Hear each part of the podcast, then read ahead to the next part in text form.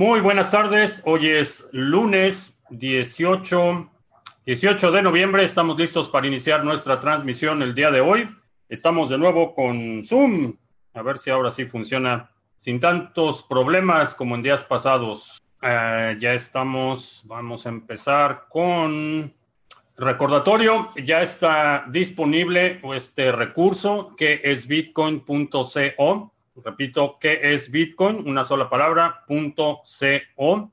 Es un curso, mini curso gratuito de los fundamentos de Bitcoin. Es un temario bastante completo y hemos recibido muy buena retroalimentación. Es totalmente gratuito. Lo puedes compartir con cualquier persona que te pregunte qué es Bitcoin. Los puedes mandar a esta dirección. Bueno, la ventana está abajo, a esta dirección. Y eh, básicamente compartir el conocimiento. Es importante que eh, tengamos este tipo de recursos, por eso eh, decidí lanzarlo. Es un recurso totalmente gratuito para ti. Así es que si quieres ser el héroe en las próximas celebraciones familiares, que es bitcoin.co. Y vamos a ver el chat. ¿A quién tenemos? Roger en la Ciudad de México, Roberto en Miami, Lito en California, eh, vamos a ver el precio de Bitcoin, 8.204 en este momento. Ah, había comentado la semana pasada que este es un nivel de soporte importante. Si rompemos el nivel de 8.200 y permanecemos por debajo de, eh, perdón, de 8.200, eh, si permanecemos por abajo de este nivel por un periodo de más de 8 horas, creo que vamos para abajo. Así es que vamos a observar el precio en las próximas semanas. también recordatorio rápido resumen semanal, eh, lo publicamos los domingos. Si hay algún segmento de esta transmisión que quieras incluir en el próximo eh, resumen semanal, eh, deja la marca de tiempo y un comentario para incluirlo en el resumen. Ya estamos publicándolo, vamos dos resúmenes y, y, han sido recibidos bastante bien. Daniel en Cholula, Israel en Venezuela, Sandro en Oakland, Antonio en Puebla, Alfonso en Cali, eh,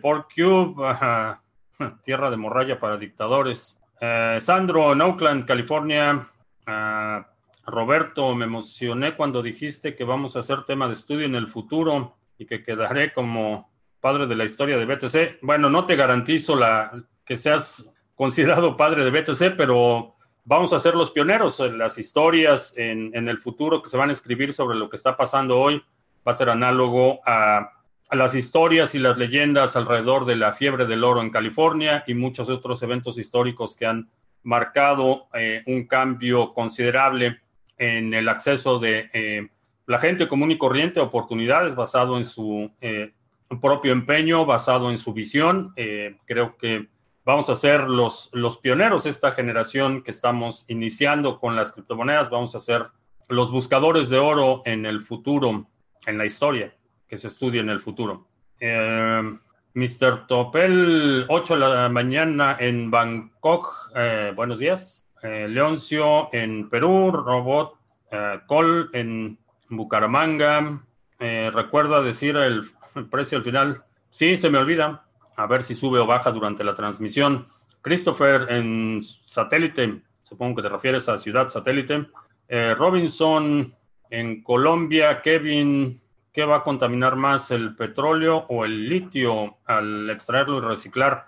Ah, no estoy muy familiarizado con el proceso de la vida, el ciclo de vida del litio, pero básicamente no se, no se consume, eh, no hay combustión como en el caso de los hidrocarburos, así es que asumo que la contaminación será un poco menor.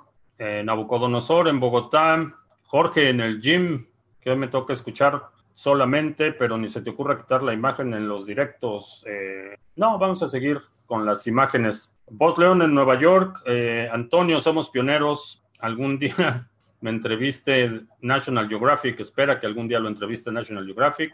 Pues eh, puedes ir documentando, creo que algo importante es ir documentando tu experiencia en el sector. Eh, históricamente muchos, eh, por ejemplo, de los testimonios que hay en eventos como la guerra civil son cartas que la gente escribía a sus familias. En el futuro serán los blogs y los canales de YouTube y los feeds de Twitter. Así es que, obviamente, con la precaución de considerando el aspecto de seguridad, separar la identidad de la actividad con criptomonedas, pero sí, definitivamente documentar tu experiencia y tu trayectoria creo que va a ser importante para el futuro y va a ser un legado para tus sucesores cuando digan quién construyó el imperio de la familia de la O. Bueno, fue el bisabuelo don Antonio que me, entró a eso de Bitcoin temprano. Ah, seguro que, ah, Roberto, seguro que sale algún Twitter mío fajado contra algún hater de BTC. Sí, está. Internet no olvida. Achisam, ¿por qué le ponen trabas a Libra de Facebook? Eh, ¿Es el problema o beneficio? Le ponen trabas porque están protegiendo el monopolio de los bancos y de los bancos centrales para la emisión de dinero. Eh, autorizar una moneda en los términos en los que lo planteó Facebook es básicamente privatizar el dinero y definitivamente no, no es algo que los gobiernos estén dispuestos a aceptar tan fácilmente. Eh, la única vía en la que los gobiernos van a empezar a aceptar dinero privado es cuando no tengan otra alternativa, pero mientras tengan el control, van a impedir cualquier intento de esta naturaleza. Eh, lo han hecho en el pasado y lo van a continuar haciendo en el futuro. Es contrario al, al propósito de la lucha por el poder, el poder político, que es el control de la emisión del dinero. Gabriel en Torreón, Jorge en Minneapolis, eh, Darío en Puerto Madryn, Argentina, William en Santa Marta. Keynes era socialista, no exactamente socialista, pero eh, su modelo de la emisión eh, de dinero fiat y una economía basada en deuda, creo que es terreno fértil para primero generar la situación de inequidad que estamos viendo en estos momentos y un acto seguido la necesidad o el deseo de la gente por la redistribución de la riqueza, que originalmente hay un, modelo fallido de, eh, desde el principio. Sergio Entasco, ¿por qué son precisamente 21 millones de Bitcoin? Es un número arbitrario, es totalmente arbitrario. Eh, Satoshi decidió que era 21 millones y realmente no hay, no hay una justificación o no hay una... Eh, explicación de por qué determinó que 21 millones. La realidad es que siendo una moneda altamente divisible, eh, el número no es tan relevante. Lo, lo, más importante es que es una emisión controlada, que es determinada por el algoritmo, que no es algo que se puede manipular fácilmente. La realidad es que en términos del impacto de la tecnología, no habría mucha diferencia si fueran 40 millones o, un billón, realmente no habría tanta diferencia en términos del impacto de la tecnología. Obviamente el precio tendría que ajustarse al suministro, el precio unitario sería menor si tuviéramos un suministro mayor, pero realmente no hay, no hay una explicación de por qué 21 millones y en términos del impacto tecnológico, la cifra de 21 millones es, no es tan relevante. Eh, Gran Robin, la, primera lección del curso, si, si te registraste de inmediato, eh, hubo un problema ahí con la configuración y los primeros 50 eh, que se registraron no recibieron la lección 1, así es que estamos tratando de reajustar eso. Antonio, cuando me enteré de BTC, sabía que no podía, no sabía que se podía comprar fracciones, pensaba que se tenía que comprar un Bitcoin completo, estaba como en mil dólares, sí, es importante recordar a la gente que puedes comprar una fracción de Bitcoin. Eh, ¿Por qué el fondo de criptomonedas TV es un patrón de hexágonos? ¿Es un template que escogí o estoy al tanto de la ilusión del cubo? No es un efecto, no hay intención detrás. Eh, me pareció visualmente atractivo. Eh, es puramente estético el propósito. Acá que en el País Vasco. ¿Hasta cuánto puede bajar el BTC? En este momento, vamos a observar el, nivel de 8200. Eh, si rompemos el nivel de soporte a, ese, el siguiente nivel es alrededor de los 7700. ¿Hasta cuánto puede bajar? Es una pregunta difícil sin considerar el marco de tiempo. En el plazo de un año, eh, no creo que vaya a bajar mucho más allá de los 6000. Eh, en el corto plazo puede haber subidas y bajadas un poco más dramáticas, pero si revisas la gráfica en una temporalidad de un día y, revisas la gráfica en un periodo de, un par de años, te darás cuenta que la trayectoria es claramente ascendente y en el largo plazo vamos a haber una apreciación. Si quieres entender un poco más cómo funciona la parte de las bandas y el movimiento, cuál es el rango de los movimientos, te recomiendo que cheques el análisis de Juanse, eh, lo publicamos la semana pasada sobre la perspectiva de precio a largo plazo. Es una eh, buena hipótesis de eh, cuáles son los, los, movimientos que hemos observado en el pasado y en función de eso, qué podemos especular que sucederá en el futuro. En el futuro puede existir una criptomoneda con más valor que BTC que la destrone de su dominancia del mercado es posible. Eh, honestamente, en las condiciones actuales, en este momento no te podría decir que haya alguna que se perfile para destronar a Bitcoin, pero en el, en el futuro es posible. Eh, recuerda que Bitcoin es el primer intento y como humanidad, siempre por definición, y, también aplica en el plano personal, el primer intento es por definición el peor. Entonces, eh, a medida que pasa el tiempo, se va mejorando la habilidad eh, colectiva e individual. Eh, podríamos compararlo con la primera vez que intentaste manejar un coche, andar en bicicleta, cualquier ocasión que tratas algo por primera vez, por definición va a ser tu peor intento y puedes ir mejorando. A diferencia de otros eh, sectores, otras industrias, esta tecnología se puede adaptar. Bitcoin evoluciona, no es un intento que, que sea inmutable eh, y que el, resultado sea eh, definitivo. Eh, definitivamente puede evolucionar más. puede haber otra cosa en el futuro que reemplace a Bitcoin, es posible, pero considerando el contexto actual y la capacidad de adaptación de Bitcoin, lo veo difícil. ¿Qué opino del rumor de que el 90% de las altcoins morirán? Mm, no, no es un rumor, es una hipótesis que mucha gente tiene. Generalmente la mayoría de los ah, proyectos eh, que inician eh, fracasan o se estancan. Creo que lo que vamos a ver con muchas criptomonedas van a ser más bien estancamientos. A diferencia de una compañía, eh, para mantener viva una moneda, realmente no necesitas muchos recursos. si quieres mantener viva una empresa, comparándolo con el, la burbuja del punto com, para mantener operando una empresa necesitas eh, una cantidad de flujo efectivo enorme, necesitas eh, costos de operación, costos de personal, infraestructura, eh, oficinas, costos legales, impuestos. La carga para mantener una empresa operando es enorme. La carga para mantener una criptomoneda operando es, es realmente marginal. Si tienes una moneda con un par de nodos, un par de mineros o gente haciendo staking, si es proof of stake, puedes mantener una cadena viva por un largo eh, periodo de tiempo sin mucho, eh, eh, sin mucho requerimiento de capital. Lo que creo que vamos a ver, y no lo consideraría necesariamente un, un fracaso, es muchas monedas van a perder liquidez, van a salir de los mercados, los exchanges principales van a empezar a remover monedas que no son rentables, que su costo de mantenimiento es alto. eso es lo que vamos a ver, vamos a ver falta de liquidez eh, mucha gente, desde el punto de vista de inversión, eso va a ser un, golpe tremendo, pero aún así no consideraría una moneda muerta eh, en el largo plazo. Eh, en cualquier momento puede llegar un nuevo grupo de desarrolladores, pueden reanimar la moneda, pueden hacer un relanzamiento, muchas cosas pueden pasar. Considerar una moneda muerta, habría que definir o, tendríamos que eh, empezar por definir qué consideras una moneda muerta. Si es una que simplemente no está en los exchanges, eh, sí, la mayoría va a ser ese el caso. Si consideras una que ya no produce nuevos bloques, eh, sí, también ese va a ser el caso, no para la mayoría, para una minoría.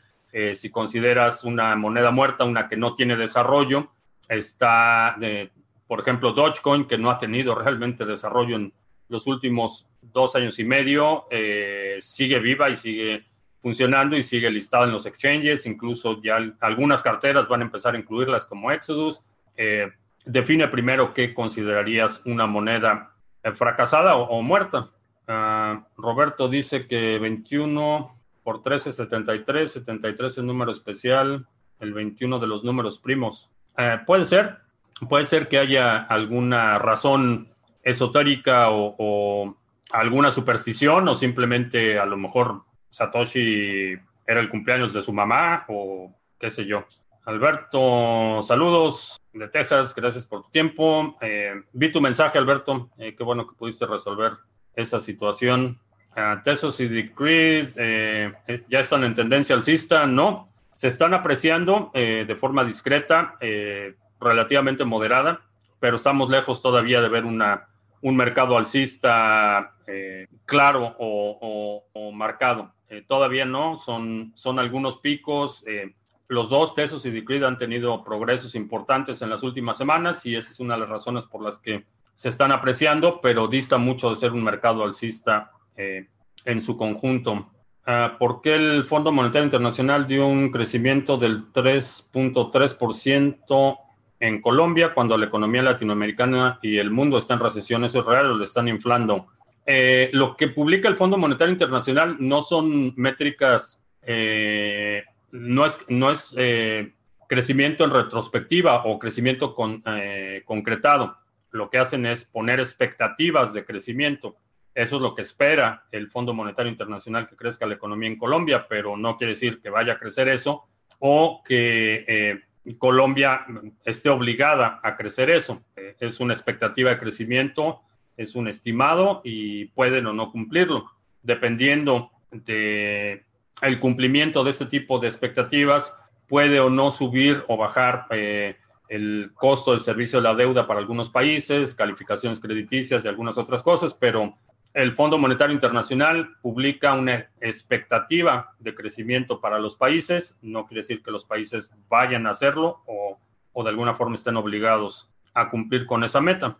Gran Robin, like si te gustan los contenidos de este canal, totalmente de acuerdo. Antonio, en Puebla están diciendo que los bienes raíces ya están en crisis, ya hay muchas nuevas plazas y locales en renta, muchos Infonavits que no se venden, ya hay más oferta que demanda, ¿sí? Las operaciones cuánticas que ya hace Google matarán a BTC.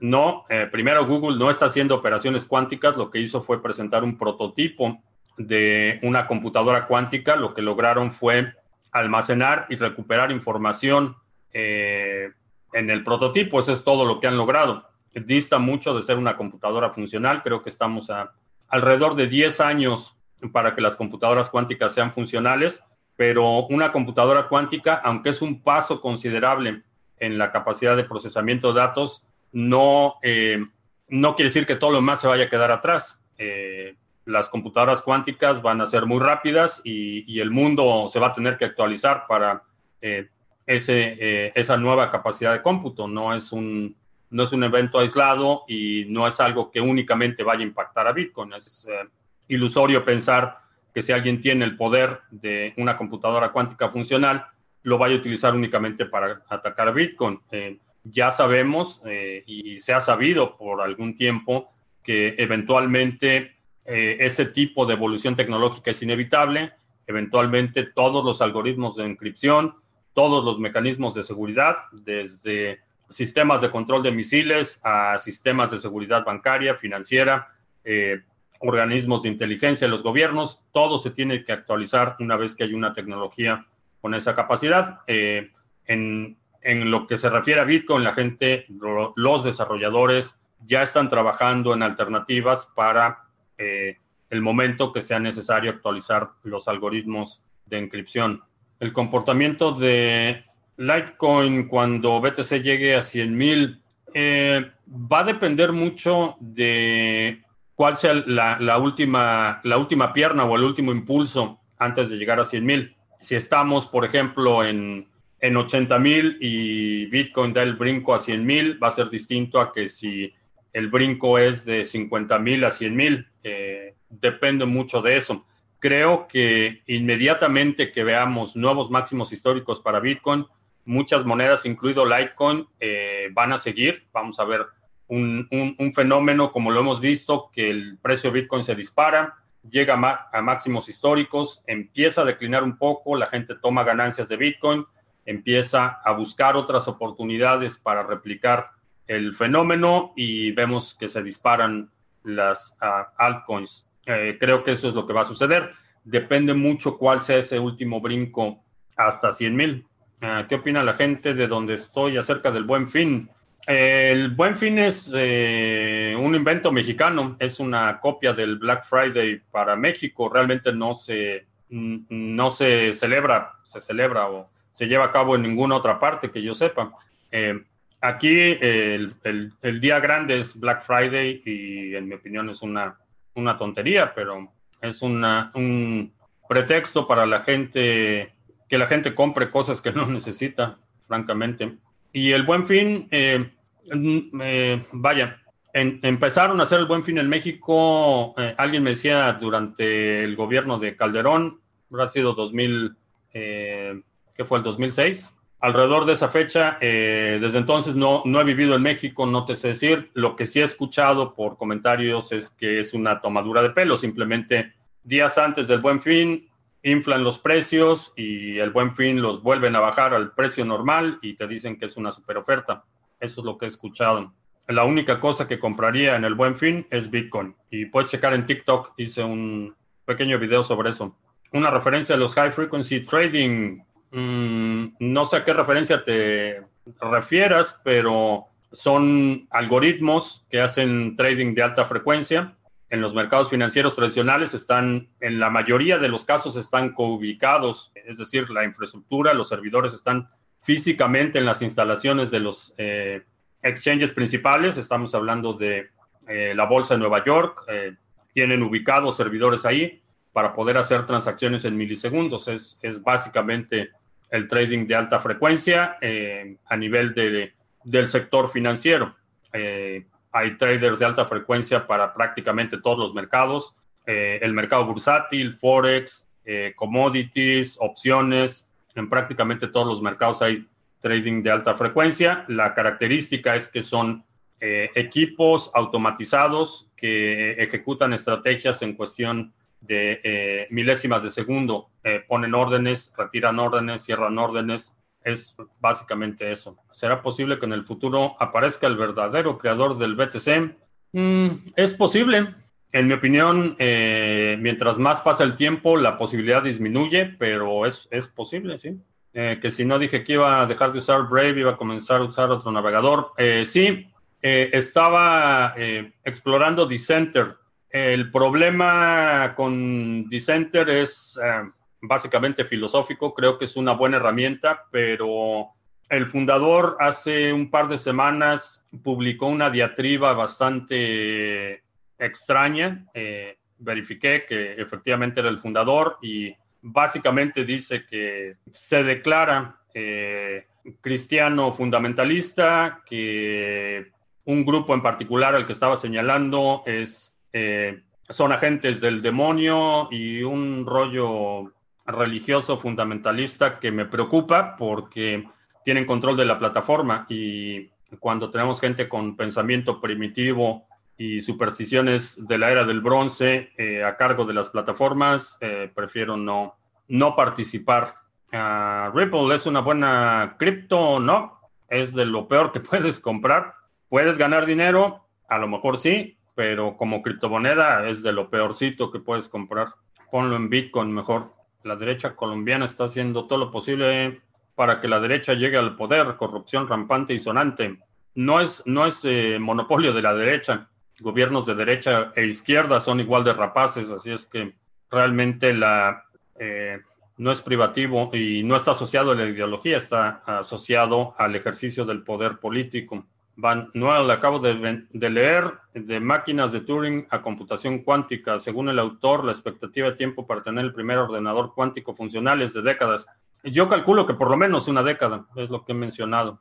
IOTA es un libro mayor distribuido para Internet de las Cosas. Eh, ¿Qué otra criptomoneda tiene esa misma característica?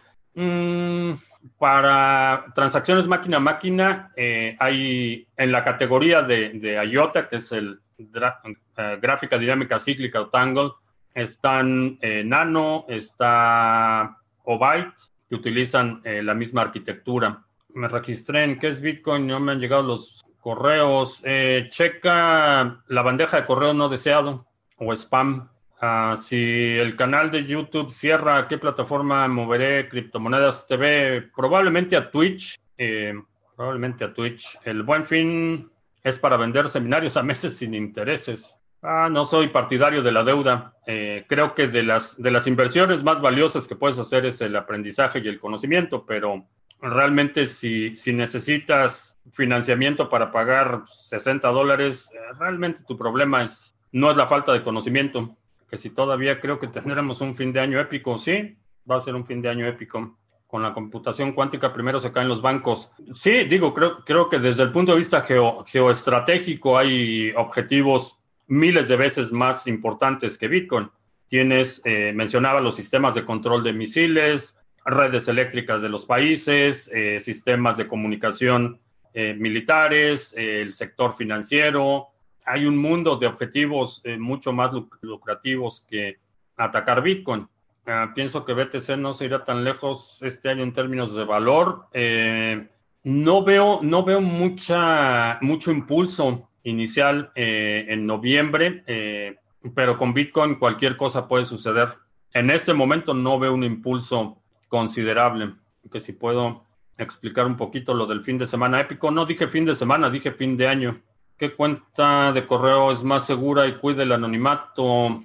Eh, Proton Mail es una buena alternativa, pero asume que estás, está siendo controlada por un tercero. Ha dicho claramente Proton Mail que va a colaborar con las eh, autoridades y solicitan información sobre sus usuarios. Así es que en, el espectro de seguridad, Proton Mail eh, creo que es una de las mejores alternativas. Si pudiera viajar en el tiempo, ¿en qué época me gustaría vivir? En el futuro, me gustaría ver cómo va a ser el mundo en 100 años. El pasado, hay forma de estudiarlo, hay forma de saber cómo era, te puedes imaginar, puedes... Eh, documentar cómo era. Eso es algo, eh, existe la información para saber cómo era, era, la vida entonces. El futuro es, lo, en mi opinión, lo más fascinante. Me gustaría vivir en 100 años eh, o, estar presente cuando se mine el último Bitcoin en el año 2140. Eso creo que sería fascinante. En el pasado, y, hablando de viajes en el tiempo, eh, y, esto lo atribuyo mucho a la televisión y a, la, a las películas, al al romanticismo de la eh, perspectiva histórica, pero si en este momento me pudiera trasladar por ejemplo, al año 1600, en, inclusive en España, eh, sería muy difícil comunicarme, por ejemplo. Eh, el español moderno nada que ver con el español del siglo XVI. aquí en Estados Unidos, si me pudiera trasladar a un país de habla inglesa, el inglés moderno eh, sería totalmente incomprensible para los locales, entonces sería eh, un, aspecto a considerar en términos de comunicación y si llegas a un, lugar que es eminentemente hostil y no te puedes comunicar con los locales, eh, no te la vas a pasar muy bien. Esa idea romántica de que me transporto en el tiempo y llego a las cortes españolas y puedo parecer un local y puedo comunicarme eh, de manera fluida es, es licencia artística, básicamente. Pueden hackear Pemex, pueden hackear Pemex con una laptop, ah, con XP no se necesita un ordenador cuántico. Ah, ¿Qué colegas de YouTube respeto más o no sigo a ninguno? No, no, la verdad es que no dedico mucho tiempo. Eh, me parece muy, muy bueno lo que está haciendo eh, Catalina, Tech con Catalina y Papá Bitcoin son de, de los dos que creo que tienen un análisis un poco más eh, detallado, contenido bastante, bastante útil. Y el podcast de Lunaticon, bastante bueno, tienen contenido bastante bueno. La TSA ya no te puede obligar a abrir la laptop o teléfono en los aeropuertos. Eh, no es la TSA, es eh, Inmigración y Aduanas. Ese es, ese es la, lo que determinó la, la Suprema Corte, que la básicamente la, revisión de dispositivos electrónicos sin causa probable es ilegal, pero eso lo hacen en migración y en aduanas. TSA únicamente se encarga de la seguridad de los aeropuertos domésticos. El problema era la entrada en eh, aduanas o migración que estaban básicamente eh, registrando por completo los teléfonos en algunos casos y particularmente periodistas, por ejemplo. Eh, el agente de aduanas tomaba el teléfono, se lo llevaba a una oficina atrás, copiaban el contenido completo del teléfono, eh, obligaban a la gente a desbloquear sus teléfonos, eh, revisaban correos, todo esto. eh, la Suprema Corte determinó que es una violación de la cuarta enmienda de la Constitución y ya no lo pueden hacer. Eh, que sí he visto a Phone on the Right. Eh, no últimamente, hace un par de meses sí vi un video de él, pero ¿qué pasa si te copian el contenido y tienes carpetas encriptadas? copian el archivo encriptado. por eso es, es una mala idea tener lo encriptado y las llaves de encripción en el mismo dispositivo. Copian las carpetas encriptadas, pero si copian el contenido completo de tu disco y las llaves de encripción están ahí, no sirve de mucho. Por eso es importante separar lo encriptado de las llaves de encripción. Creo en las predicciones, no. Como predecir el futuro, no.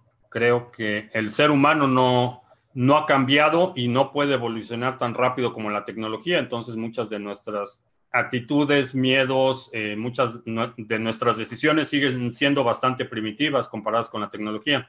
En términos de predicciones, eh, no, la mayoría, la mayoría, en mi opinión, son charlatanes quienes tratan de predecir el futuro. PundiX eh, tienen una buena idea, creo que la idea de, incentivar el uso de criptomonedas en el comercio, su proyecto de puntos de venta, eh, bastante interesante, pero es un proyecto, en mi opinión, para mi gusto, demasiado centralizado. vimos hace un par de meses eh, hicieron un swap de la moneda, tenían un token, después eh, le cambiaron los tokens unos por otros, los usuarios realmente no tienen ningún, ninguna participación en el proceso de toma de decisión, simplemente aceptas o no aceptas los nuevos términos, pero es el tipo de proyectos que eh, creo que es una buena idea, pero la ejecución, en mi opinión, no es, no es la forma adecuada de hacerlo. no tengo PundiX en mi portafolio, no, eh, no hago trade con PundiX. Eh, es una buena idea, pero en mi opinión una ejecución inadecuada. Eh, Ledin, créditos respaldados con Bitcoin como garantía. Es una de las tres principales funciones de, los bancos. Originalmente los bancos, antes de entrar al, al ámbito especulativo, los bancos daban servicios de custodia, crédito y transferencia. Eso era lo que hacían los bancos. Eh, la parte de la custodia y la transferencia está resuelto con Bitcoin, queda la parte del crédito. Ese es un, tema importante y creo que hay muchas propuestas, mucha innovación, hay muchos eh, proyectos que están tratando de resolver el, problema del crédito. Es una buena idea y creo que es necesario eh, buscar alternativas. Ahora, desde el punto de vista del usuario, depende para qué quieres el crédito. Si es un crédito al consumo, en mi opinión es una mala idea.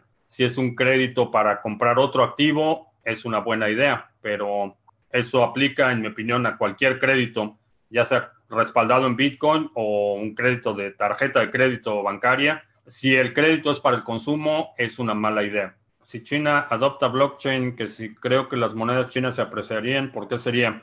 Eh, China ya, ya tiene una iniciativa legal o, oficial para incentivar el, el, uso de la tecnología de la cadena de bloques. Esto y días después de haber hecho el anuncio Winnie Pooh, el Banco eh, Popular de China tuvo que hacer una aclaración diciendo que no que es blockchain, que no están diciendo que los ciudadanos chinos puedan comprar criptomonedas o deban comprar criptomonedas. Entonces, lo que quieren es eh, un, eh, un Bitcoin eunuco. Básicamente lo que quieren hacer es domesticar a Bitcoin, utilizarlo para fines de control político. Ahora, las em, criptomonedas, proyectos que están vinculados a China o que están basados en China, creo que van a tener una apreciación natural simplemente por la aceptación, ya no se van a ver como una amenaza, por lo menos desde el exterior. Internamente eh, es sabido, y, y si no lo sabías, hoy vas a aprender, que si pones una empresa en China, el gobierno chino va a ser tu socio. Y no hablo únicamente de impuestos, el gobierno chino va a tener una parte accionaria de tu empresa. Entonces, todos los proyectos de China asume que tiene el gobierno eh, injerencia, que tienen una participación accionaria en cualquier eh, empresa que se establece en China. Los beneficia en el sentido de que el gobierno ya no es un gobierno hostil, hostil perdón, o ya no hay esa incertidumbre eh, que vimos particularmente en el 2017, que de una semana a otra China va a prohibir las monedas y no las va a prohibir y sí las va a prohibir y China cierra los exchanges y no lo cierra. Toda e-, esa incertidumbre desaparece, pero asume que el, gobierno de China tiene eh, voz y voto, eh, participación accionaria en cualquier eh, proyecto eh, que tenga su base de operación en China. BitIndex, que si la inyección de, efectivo que está haciendo la Fed o la Reserva Federal es el rescate adelantado para que no lo ve, para no vendernos el rescate como tal, ¿sí? Es, es básicamente están sosteniendo con alfileres el sistema. El contenido del canal de opciones binarias sigue vigente, sí. Son, eh, es una metodología de trading, sigue vigente. Eh, no estoy haciendo trading con opciones en este momento, pero sí, son sistemas que tienen muchos años operando. OneCoin es una estafa. Los promotores de OneCoin, de OneCoin están siendo procesados, están enfrentando cargos criminales porque es una estafa. OneCoin va a bajar el precio de Bitcoin, sí, y también va a subir. Anuncios, eh, anuncios, pues solo el recordatorio de qué es bitcoin.co. Es un mini curso gratuito de 10 lecciones entregadas vía correo electrónico para que puedas compartir con tus amigos, familiares, conocidos qué es Bitcoin eh, sin tener que explicarlo tú.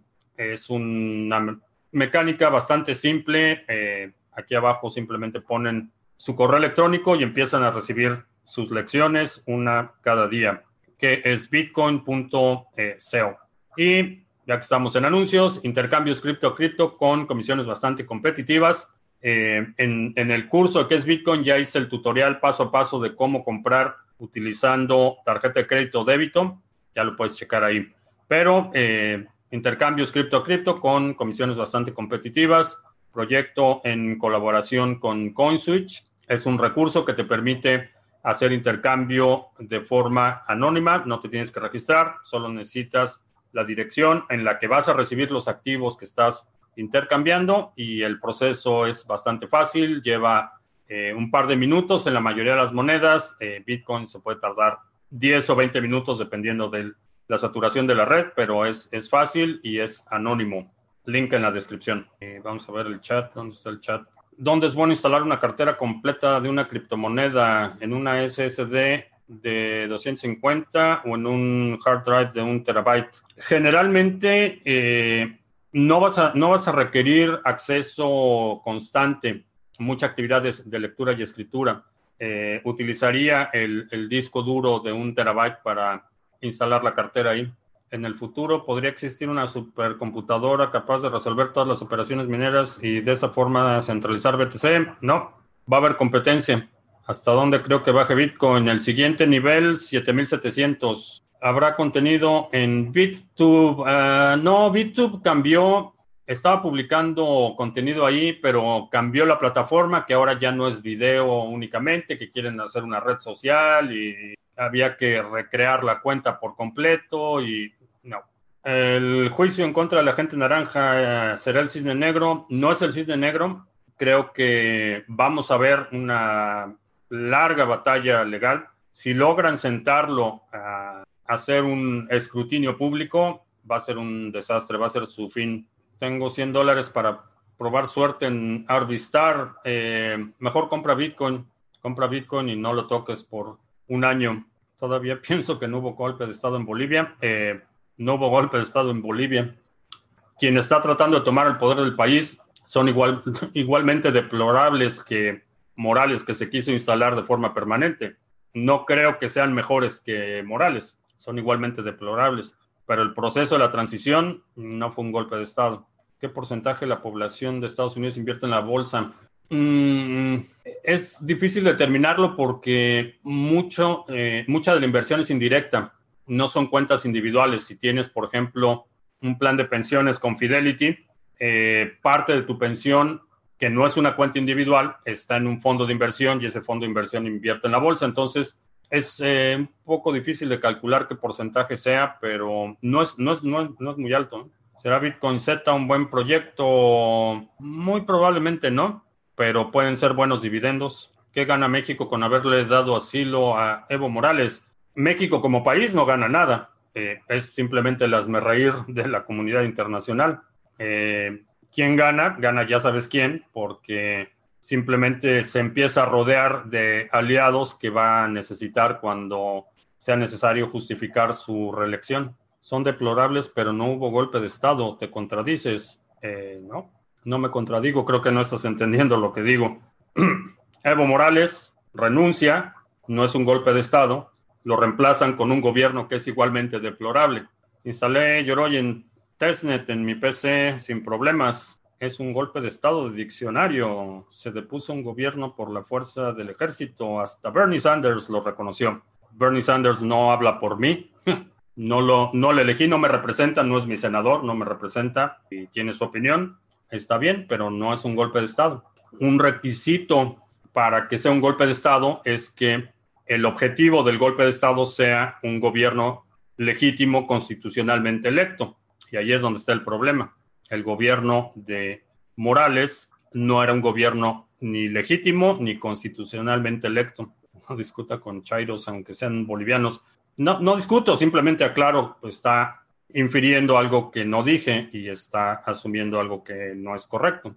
No es discusión, tengo mi opinión. Es un comentario del ultraderecha fascista. Ok. Para que sea golpe de Estado, el gobierno tiene que ser constitucional y legítimo. Fin de la discusión. Si no es un gobierno constitucional y legítimo, no es un golpe de Estado. Y ya no invoquen a los chairos, nada más perdemos el tiempo. Eh, Cardano está demostrando ser un proyecto importante que avanza. Exodus, Coinbase y otras siguen siendo sus trolls. la situación con Cardano es que eh, mucha gente es hostil a Charles Hoskinson. Esa es la realidad. Hay mucha animosidad, eh, hay mucho escepticismo y creo que eh, quienes vemos el potencial del del proyecto y quienes hemos apostado por el éxito del proyecto, el tiempo nos dará la razón. Si hay gente que no cree que el proyecto vaya a prosperar, está en su derecho. Si hay gente que quiere criticar el proyecto, está en su derecho. Creo que hay evidencia sustancial del potencial que tiene, de la ejecución, que en mi opinión ha sido admirable la ejecución del proyecto, eh, técnicamente sólido, bien ejecutado. Eh, la parte de la descentralización está siendo ejecutado sin, sin demasiada eh, turbulencia, sin eh, apresurar las cosas. Creo que en el largo plazo va a ser un proyecto de mucho peso. Eh, hay gente que no está de acuerdo y está bien. ¿Cuáles son los proyectos en el mundo cripto con futuro? Cardano es uno de ellos. Puedes checar el portafolio mini. la mayoría de los que pusimos en el portafolio mini, creo que tienen potencial de apreciación en el largo plazo, pero en este momento Cardano creo que va a ser el que, el que tome la delantera. Eh, ¿Cuánto darían recompensa el staking de ADA? Eh, todavía no tenemos el dato preciso de cuál va a ser el retorno. ¿Se pueden hacer cadenas de Tether en Cardano? Sí. Que si vivo del trading, no. Tengo muchas fuentes de ingresos. Eh, el trading es una de ellas, pero no lo, no es algo que recomendaría como tu principal fuente de ingresos. Creo que es una mala idea, demasiado estrés. Es bueno para eh, incrementar tu capital, para crecer tu capital es una buena herramienta. Para hacerlo como eh, forma principal de ingresos, en mi opinión, no vale la pena el estrés. ¿Qué solución traerán los smart contracts a nuestra vida cotidiana?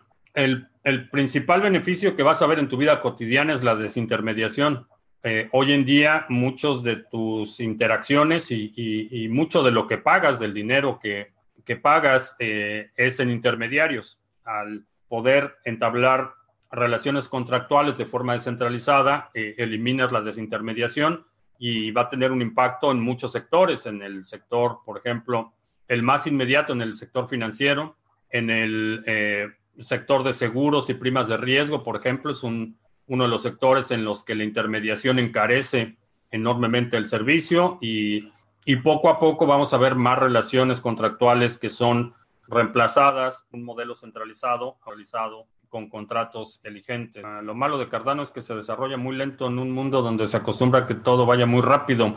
Es una ventaja, de hecho es una ventaja. En perspectiva histórica, eh, una tecnología de esta magnitud va a llevar décadas desarrollarse el hecho de, que lo hayan hecho en escasamente tres años creo que es admirable. Y vamos a ver una evolución posterior. El, protocolo va a seguir mejorando, se va a seguir eh, agregando nuevas funciones, eh, eh, nuevas interfaces, mejorando la tecnología. Pero esta base que es la descentralización de la arquitectura y la tecnología, creo que, en mi opinión, lo hicieron en un tiempo bastante razonable. Que en un futuro los bots extingan a los traders humanos, sí. Si fuera pobre, apoyaría a los gobiernos de ultraderecha.